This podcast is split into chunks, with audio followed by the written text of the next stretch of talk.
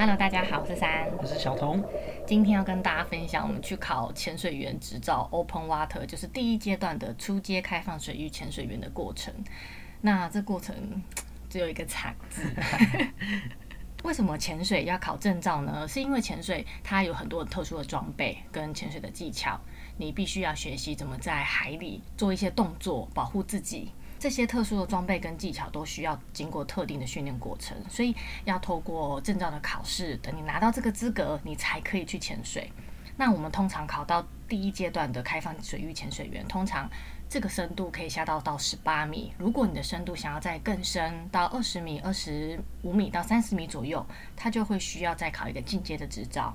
潜水是一项有风险的运动，所以呀、全世界各个潜水组织都会制定自己的一个潜水标准考试，让所有全世界各地的人可以去做学习，然后拿到这个执照之后，你就可以在世界通行无阻。那像这样子的执照，通常是比较大的，像 PADI。还有 SSI，这两个是台湾跟全世界比较流行，就是比较风行的组织。好像是 PADI 比较多人吧？对对对对对。那其实，在考试之前，我 Google，那就是 PADI，其实是你去任何地方，你有 PADI 这样的执照，你就可以。直接去潜水。那如果说你忘记带证照，你也可以透过上网查询的方式，然后知道你是合格的潜水员，就可以做使用。可是其他的组织可能就没有这么大的规模，就不一定有这样子的方式，你就不能下水。我们最后选择 PADI 的原因，其实是我建议的，因为我就看到 PADI 背面会有一些图片，像是海龟啊，或是鲸鱼，然后我就觉得哦，好美哦，所以我就说我要考 PADI，所以也没有任何原因啦。那考这两个系统其实都差不多，但我们两个就是选择 PADI 这样。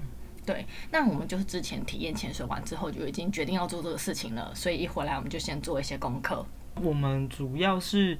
当时我们一直在讨论说，到底我们要在台北学呢，还是去一个离岛、绿岛或是小琉球，用四天三夜的时间把它给学完？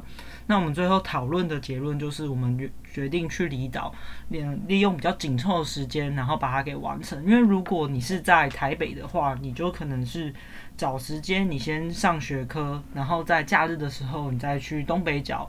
潜水，那这整个证照过程会拉得很长，所以我们最后还是决定用四天三夜的时间去把它给完成。所以我后来就决定地点是在绿岛。为什么绿岛的潜店我们要选择这间呢？因为绿岛其实有很多潜店。那当时是我有个朋友在绿岛工作，那他的工作内容不是关于潜水，但是我想说他在绿岛，所以我就请他帮我推荐一间绿岛的潜店，然后。我就直接报名了，我也没有上网查询这一间浅店的评价啊，或是因为想说是朋友推荐嘛，于是我们就报名了。对，我们其实没有做太多的功课在浅店这一方面。对，因为绿岛实在 太多浅店了，然后每一间就是反正评价就是有好有坏，所以我实在是。朋友推荐我就是完完全全的相信，于是我就跟珊说就这一间，他也说好。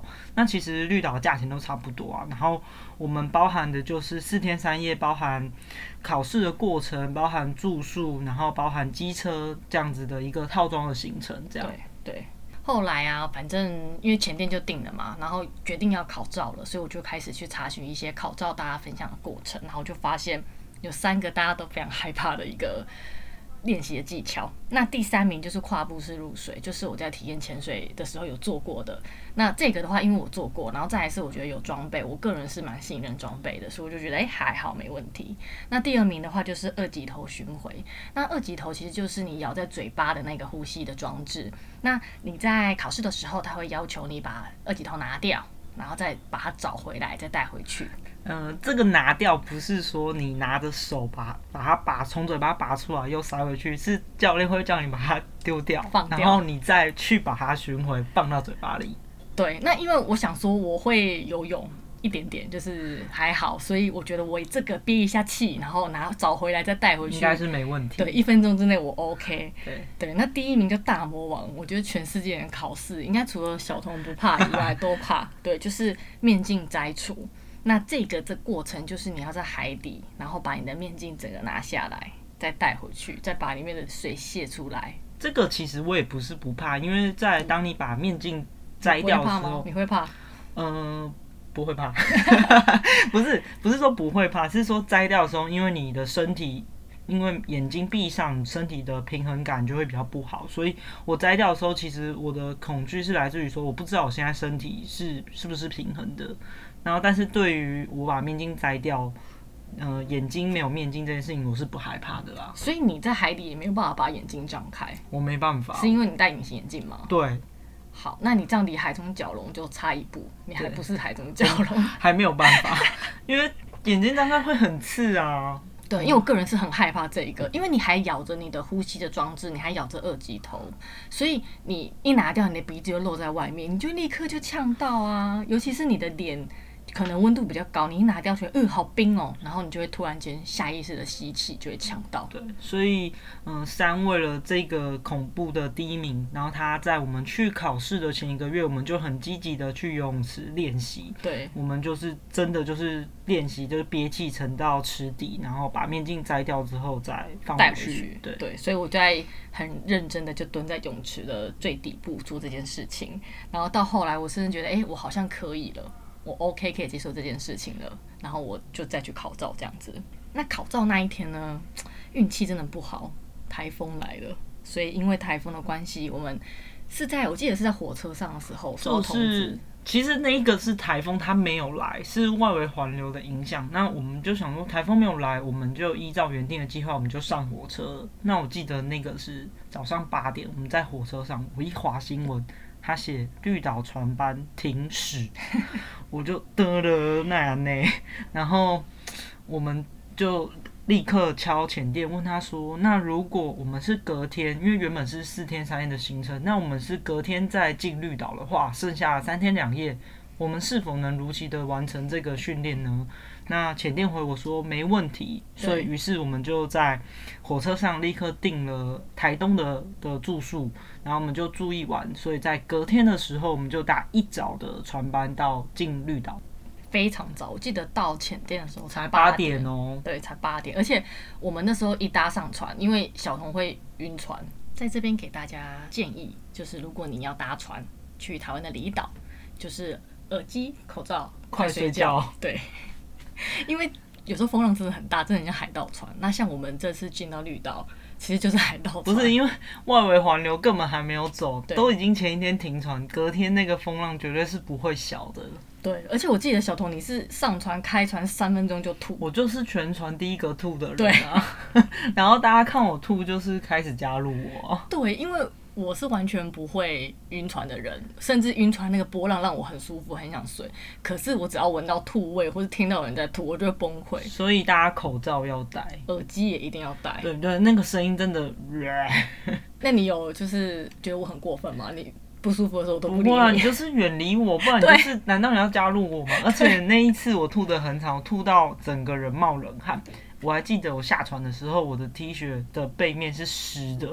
而且那是冷汗，不是汗哦。而且我看到你一直在捏自己的手，就觉得超可怜。因为真的是没有东西吐，因为一大早根本吐不了什么，整个人太痛苦了。于是过了一个小时之后，我们终于下船了。对，而且你要忍一个小时。对啊，不过已经不错啦。去蓝屿要搭更久，绿岛就一个小时内就会到了。对，所以我觉得大家以后记得要准备好你的。搭船三宝，这边是建议大家说，如果你要吃晕船药，最好是一定要提早三十分钟以前吃。我觉得三十分钟不够，要一个小时。哦，好，因为有时候我之前吃晕船药，我可能三十分钟前，可是我可能一上船，我打个嗝，我觉得那个药又上来了，就它还没有办法完完全全吸收，所以我觉得一个小时前，然后你最好是让自己睡觉，对，可以睡觉是最好，然后都不要理其他人，就是很无情的做自己。嗯 要不然真的很痛苦，因为我们后来去绿岛很多次啊，那后来我们其实也慢慢慢慢改变自己的方式，就比较后来就是三宝就是要必备，对必备，所以就我后来有越来越好了。对，那进到绿岛之后就是早上八点，然后我们到了前店。小童还在不舒服，因为他真的很惨，而且我脸色苍白。然后我一到前店，我就先趴在桌上休息，这样。对。然后我还记得那边有一只猫咪，它就过来看我，想说这人是，它一直躺在你身上。对，它想，因为我就很怪，我就是脸色苍白倒在那边。对。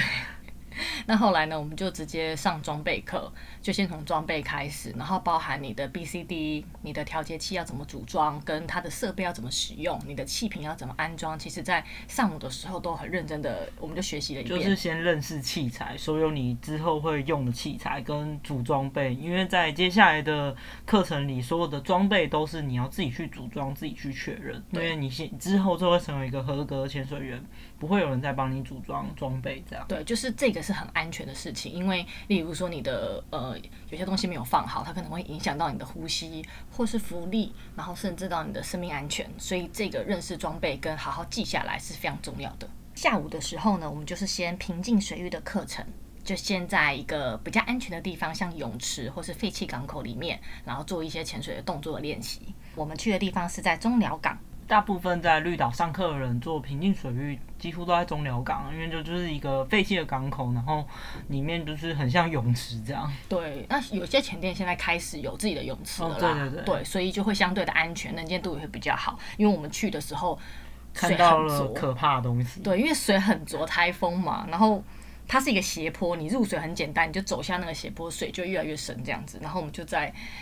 那个岸边就看到一只死老鼠，然后它整个整只老鼠膨胀，因为它就是泡水泡在里面嘛，然后我们就傻眼，因为因为我们即将要入到那个水里，可是那个水里面上面就飘着一只膨胀的老鼠。因为我个人是蛮喜欢老鼠的，连那种你知道水沟老鼠，它膨胀你也喜欢吗？没有，我觉得水沟老鼠很可爱，可是我不喜欢它死掉跟膨胀，然后在我要下去的海水，而且水又很脏，然后其实我们当下就有点。觉得好，心里不是很舒服，这样。对，因为能见度很差，所以我们会在水底做动作。你就跪在那个水底的时候，其实你是看不太到对方的。然后你又要做一些，例如说你要把调节器拿下来，然后面镜又要让它进水，然后把水排掉。所以其实我们在海里就做这些动作，然后还有练习，像是如果你的调节器呃突然间爆开，很多大量的气体如果出来了，你要怎么应对？然后跟你如果没有气了，你要怎么吸对方的备用气源？那这个其实都是你很常嘴巴会碰到水，我甚至吞了一大口那个黑色的水，我真的是很惨。而且因为那天就是。风浪蛮大的，所以在练习的过程，我们跪在地板的时候，人是会左右左右飘，你根本没有办法好好的跪在地板。而且因为一开始我们的中心浮力也不是很好，其实你会一直飘上去，然后又被水带动，做动作的时候也不是很确实啊。对，而且其实很冷，我记得。对啊，我冷到真的是嘴唇泛白，然后我一直在抖。可是我必须做。山很瘦，他是很瘦的。整个人很瘦，所以他非常容易怕人。对，那后来第二只就是这些动作做完之后，我们又换了一只气瓶，然后这个这只就有点中性浮力，我们就趴在那个水底，然后直接做悬浮，教你用呼吸可以控制你的高跟低，然后你的位置这些。那我们就在中鸟港里面游一圈。其实中鸟港还是有些小动物啦。对，然后最主要是在游的过程，你要练习就是如何用蛙鞋来踢水，因为。其实有些人会游泳，但是当你穿上蛙鞋的时候，就是有点不太会踢，因为可能蛙鞋很容易变成像脚踏车那样，那其实你就没有办法前进哦。还蛮多人一开始学习踢动的时候，就是会是脚踏车脚。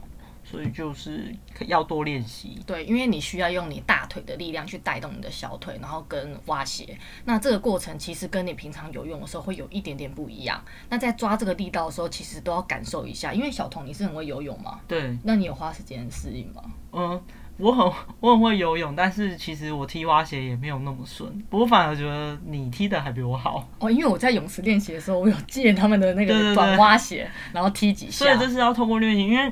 你穿着蛙鞋的施力，跟你没有穿蛙鞋的那个游泳的过程呢，还是有一些些不一样啊。不过我透过练习之后，还也是还 OK 啦。你基本上没有什么问题，我觉得。对啊，对。而且因为如果之后你再变更进阶，你可能会习惯踢蛙踢的话，那就又是不一样的方式。对，那在中寮港的平静水域就这样上完了。那其实因为我们的课程从四天浓缩到三天，所以教练当下也有说他会教最精华的给我们。对，就是他会把他觉得他在潜水生涯过程中有遇到过的困难，或是一些比较重点的事情，他会先教给我们。那他也直截了实跟告诉我们说，有一些课程要上的，可能他就不会在水下叫我们做那个动作，但是他有在上课过程中告诉我们，像面镜排水啊。他只有教我们把水排掉。所以我在泳池是练把整个面镜拿掉，面镜摘除。他其实在这这次的课程就没有上课，就没有做到这个动作。我心里是松一口气啊，可是还是有一点点觉得，诶，真的不需要吗？但我后来其实对于眼镜进水这件事情，我也其实没有那么害怕了。不过其实我们后来潜了两三年，我们也是真的是没有遇到过说整个面镜掉了。就是大部分都是面筋进水，所以当时教练其实有说，他觉得这个如果我们会排水就好，对啊。我其实也没有遇过面筋进水，有都是起雾，然后自己把水放进去洗一洗再弄掉。对啊，不过课程当然还是上完整一点，比较比较扎实比较好。对，我是听说是如果流非常强，例如到二到三节的流，是面镜有可能被冲掉的。所以我在潜水之前，因为我是长头发，所以我会把头发跟面镜带好好的都卡在一起，确保它不会掉。所以我们有在泳池。练习还是对的，没错。那我们整个平行泳上完之后呢，晚上回去吃饱饭就继续上课。上课的内容其实就是很基本的，你会遇到的，就例如说减压没有做好，你回到陆地上的时候，其实这些气泡会变成所谓的减压病。那这些的知识啊，跟预防的方式，然后以及你所有所有潜水的应该会学会的东西，在呃学科上课的时候都会上课。然后就是不停疯狂算数学，对，因为减压时间需要用计算的方式，就是你潜多久，你的深度多深，然后你要怎么去运运算。在这边教大家一个很简单的算法，就是立刻去买一只电脑表，你就再也不用算了。因为其实上课会教你理论，那你会算其实是好的，但你真正在潜水的时候，你包含你的潜水计划这些东西，其实都用电脑表。因为其实呢，就是说第一支你潜完之后上来之后，你要立刻算说第二支你多久才能下对下水这样。那其实如果你有电脑表，电脑表都会告诉你。对，但上课还是必须学会这个事情。啊、所以因为如果电脑表坏掉什么的状况。都有可能发生吗？我是蛮困难的，因为我数学很烂。我大约大高中的时候，社会组，对，我是社会组，然后高中的数学被当了三年，所以我真的非常努力去算，但我有学会它的理论跟道理，所以我觉得我 OK 这样子。很棒。隔天早上呢，我们就继续上课，那一样就是把呃前一天没上完的课都上完，然后下午的话就是开放水域的课程。那开放水域就是直接下海实习喽。我们的前点是下柴口。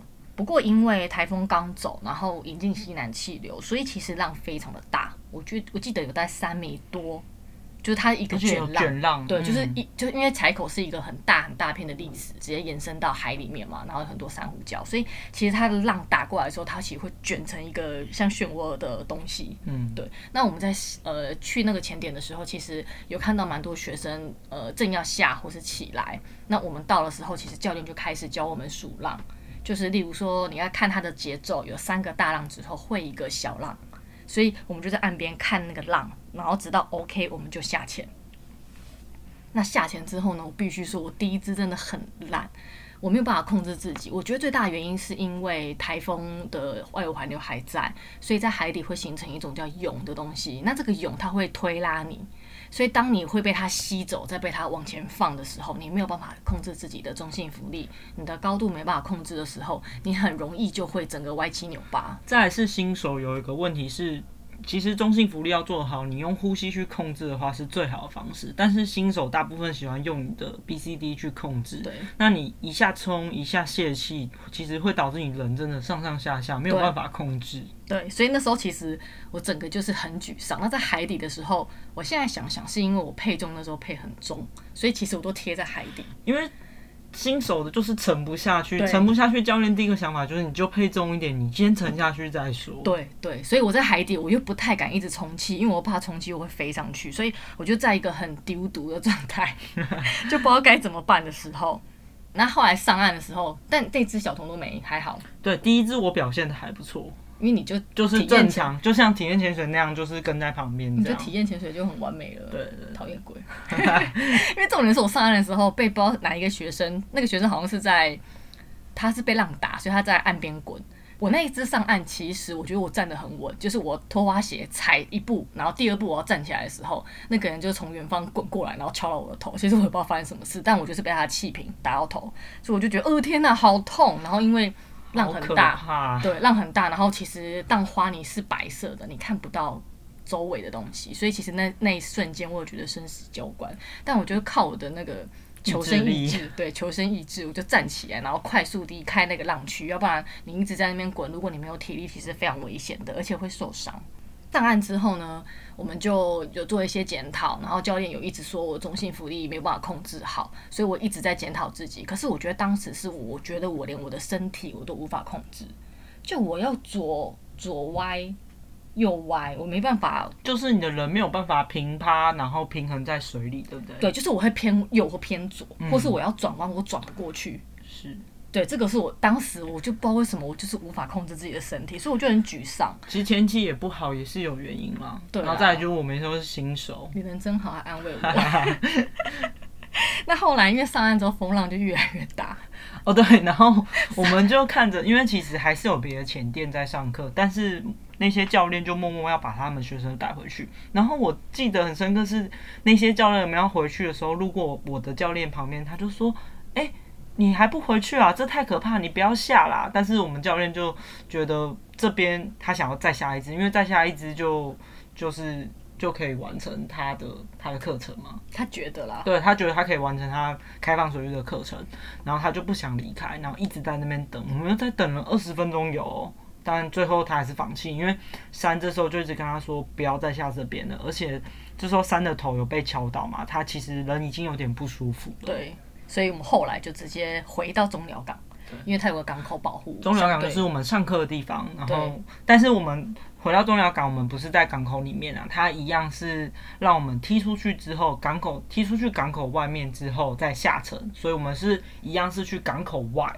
对，那出去的时候，因为你就下水，然后通常我们在呃踢到外海的时候是会躺在水面上，用大腿的力量带动蛙鞋，然后让自己往外游。但我记得是有流，我记得我怎么样都踢不动，我真的游不出去。而且因为平常我们的练习是是脸朝水面下踢水，那当你脸朝上躺着的方式踢水的时候，一开始你是会比较不习惯啊。对，而且大家注意。你的核心跟你大腿的肌力都要练，就像仰视那样。对，就是你都要练到肌力，因为我发现我的肚子非常酸，然后大腿的前侧肌也非常酸，可是我就是踢不动，所以后来教练就拎着我往外。就是教练就有点不高兴，然后就抓着酸的气瓶头，然后拉着他往把他拉到港口外面之后，那我就跟在旁边拉下去之后，他就比了一个下沉的手势，然后我们就把气放掉就下去了，这样。对，那那个前点其实中寮港外真的没什么，就是沙地。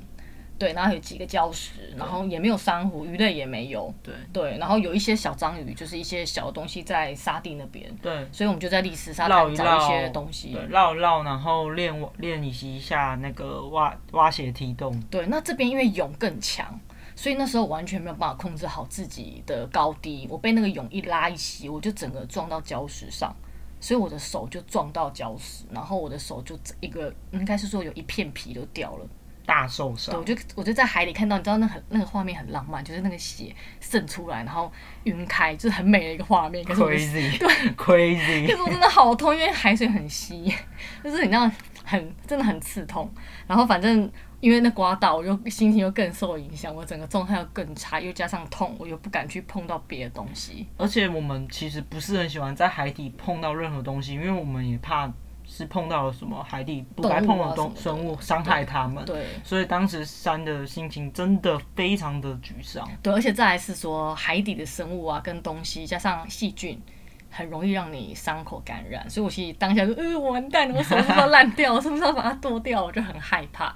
后来就我记得是做无拟安全停留的时候，我整个人歪七扭八。我因为我就不敢，因为我是伤到左手，通常左手是控制低压充气气阀，就是你的 BCD 的充气跟泄气，然后我就不敢按，因为太痛，因为整个手背的肉都有点。挪挪，就是整整片都掉了。嗯、然后不敢按的话，又又没办法。对，我又不会用呼吸控制，我整个惨到不行。嗯、然后我就教练又很生气。对，教练就是在海里，你知道，我可以感受到他的那个表情可以杀死你。对，他就是在骂我，然后反正我就做不好。上岸之后呢，我就是被大骂。没有，他有其实也有骂我，因为第二支的时候的那个整个浪况真的比第一支还要更差，因为。其他教练都回去了，就代表真的不适合下啦。可是他还是带我们回到中寮港去下，所以他上岸的时候有大骂我们两个，说我对你们真的很失望。欸、那你你是哪里被骂？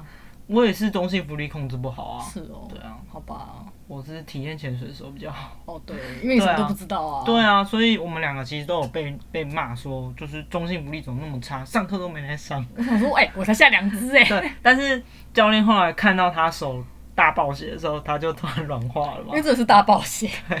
很可怕。我说真的，我后来那伤口感染，我就去医院打破伤风，就是就去包扎。后来回台北的时候，你们再去看一下。对，因为它已经有点发热，然后整个红肿，就有点烂掉了。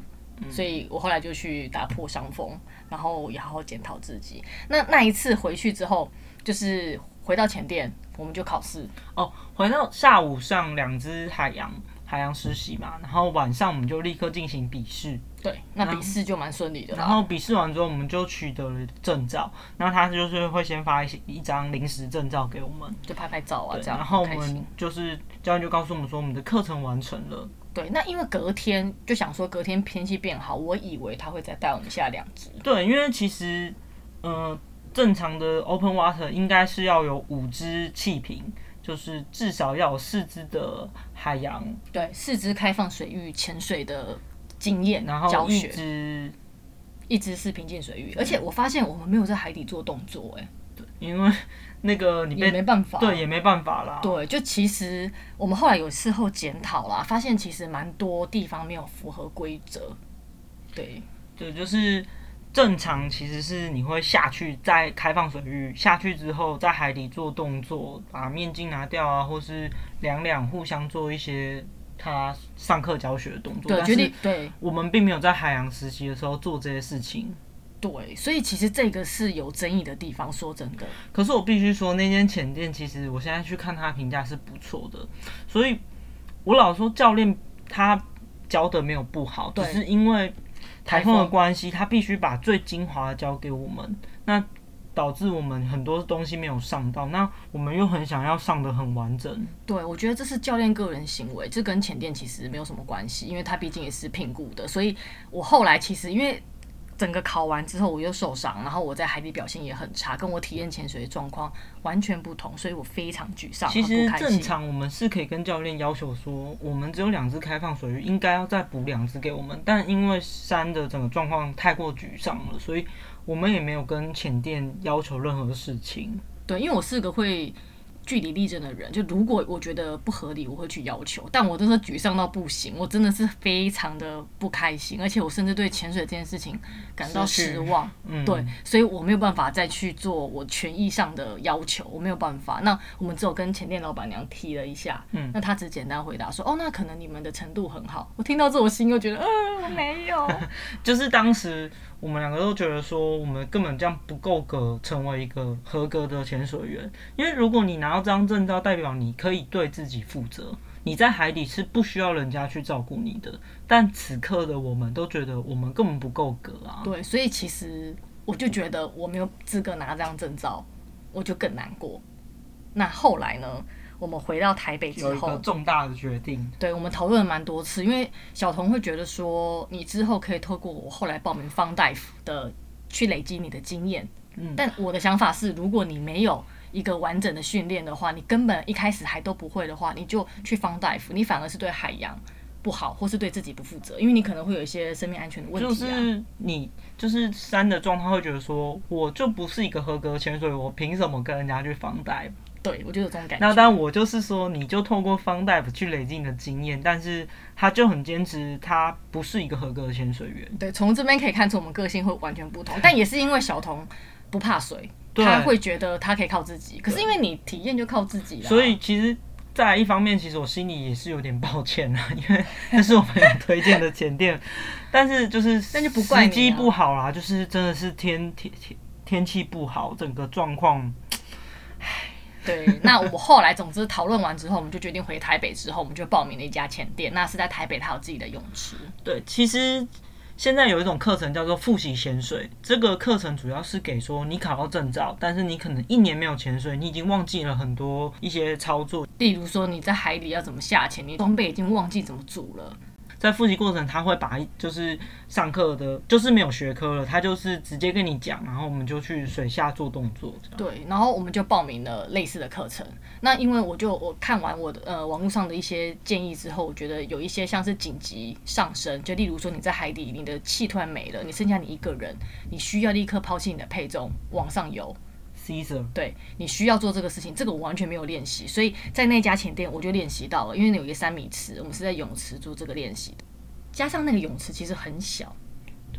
我们我们有特地挑一间就是自己有泳池的浅店去报名。对，然后那个泳池很小，因为我刚刚不是有提到，我完全无法控制自己的左跟右，就是我平趴的时候，我会偏左或偏右。我后来发现的是核心的问题，就是你必须要中 hold 住你的中中心。嗯，对，你的肚子要用力。对，然后我不会转弯，所以那个泳池小有一个非常大的好处，就是呢，你可以绕着那个泳池转弯。那你可以往左游或往右游，你就可以练习你往右转弯或左转弯，你的身体要怎么转。这件事情我是在那边练习的，我就有两到三次。嗯，其实我们在那间潜店，我们上课大概就是两个小时，就是有教练陪伴我们，告诉我们动作，告诉我们原理的，大概就是两个小时。那之后时间都是我们自己练习。那我们在那个游泳池最常练习的事情是转圈圈，就是不停的转圈圈。对，因为你转圈圈，你才知道你要怎么移动，然后你的上跟下，因为它呃泳池有的地方有到三米，所以你其实从呃你可以练习转圈，然后下潜，然后再踢上来，然后透过转圈也可以练习就是蛙鞋踢动。对，然后我觉得主要是很多新手他不会突然间急下又急上，因为那是跟你的呼吸有关。对，对，有些人可能呃下的时候下不去，或是他在下的过程他的耳压没办法立刻做好，那这个都可以让你练习。所以我就在那边练了有两到三次。有，对，甚至在我们后来第一次方大夫就是在冲绳的庆良间，在这个旅行之前，我有去又去了那个前店，再去泳池好好的练习一下。然后去泳池就是组装备啊，也是。每一次的组装备都是一次练习，所以之后都是为了我们之后去冲绳帮带做准备的。对，那因为那个泳池是你只要是他们的学生，嗯、不管你是复习或是考 Open Water 或是 AOW，它其实都可以让你免费使用他们的气瓶跟泳池。其实我们的基础真的是在那个泳池奠定的，所以之后如果大家。我觉我还蛮建议，如果说你是有一点点怕水，你不是这种游泳高手，我蛮建议大家一开始的训练是在泳池做，对你的心理压力比较比较真的是比较低，然后你也会比较快爱上潜水这个运动。对，我觉得后来好险，我有再回去做这件事情。对对，真的是。要不然我觉得我会放弃潜水，因为对我来说那真的是很大的心理压力，尤其是我受伤，然后又去看医生打破伤风，我那一次应该花了两个礼拜，我的伤口才好，现在疤痕都还在。所以那对我来说是一个，应该算是一个关卡，很挫折的事情。对对，但因为这样，我反而更爱这件事情。主要是因为在体验潜水的时候，我们。自认为都表现很好，太顺利了。对，然后也觉得潜水很开心，但是我们的挫折真的是在我们考照的时候都发生了。那我们两个在考照过程也蛮多争执，因为状况真的不同。就是我是一个游泳健将，我觉得这又没有什么，之后再靠 Fun Dive 累积。那三就觉得不行，我不是一个合格的潜水员，而且我就保守了，因为我觉得我对海洋还是没有那么大的信任，是，所以担心。就是大家在选择潜店的时候，可以真的好好考虑一下。那如果你要去离岛学，现在离岛蛮多前店都有盖自己的泳池了，所以这这方面都是不需要担心的。对，然后再来是真的是有权益上的损失，一定要提出来。对，我还就是那两只，我们现在心里还是蛮蛮记恨的。对，他应该给我们两只啊，应该再补我们两只。对啊，对啊，因为如果我们带多两只的话。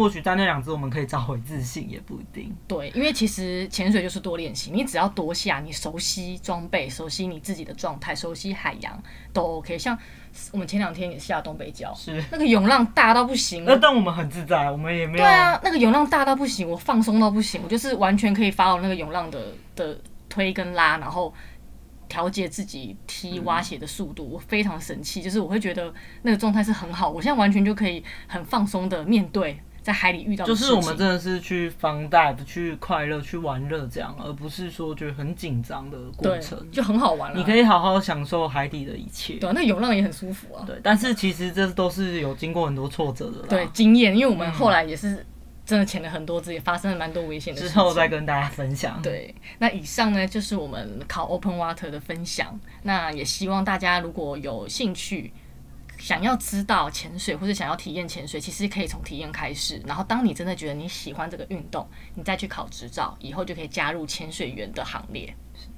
那如果大家喜欢我们今天的分享，我们会把今天我们考照的一些过程的照片放到我们的 IG，大家可以去 IG 看看那个山受伤的照片。好，我以上，谢谢大家，拜拜，拜拜。拜拜。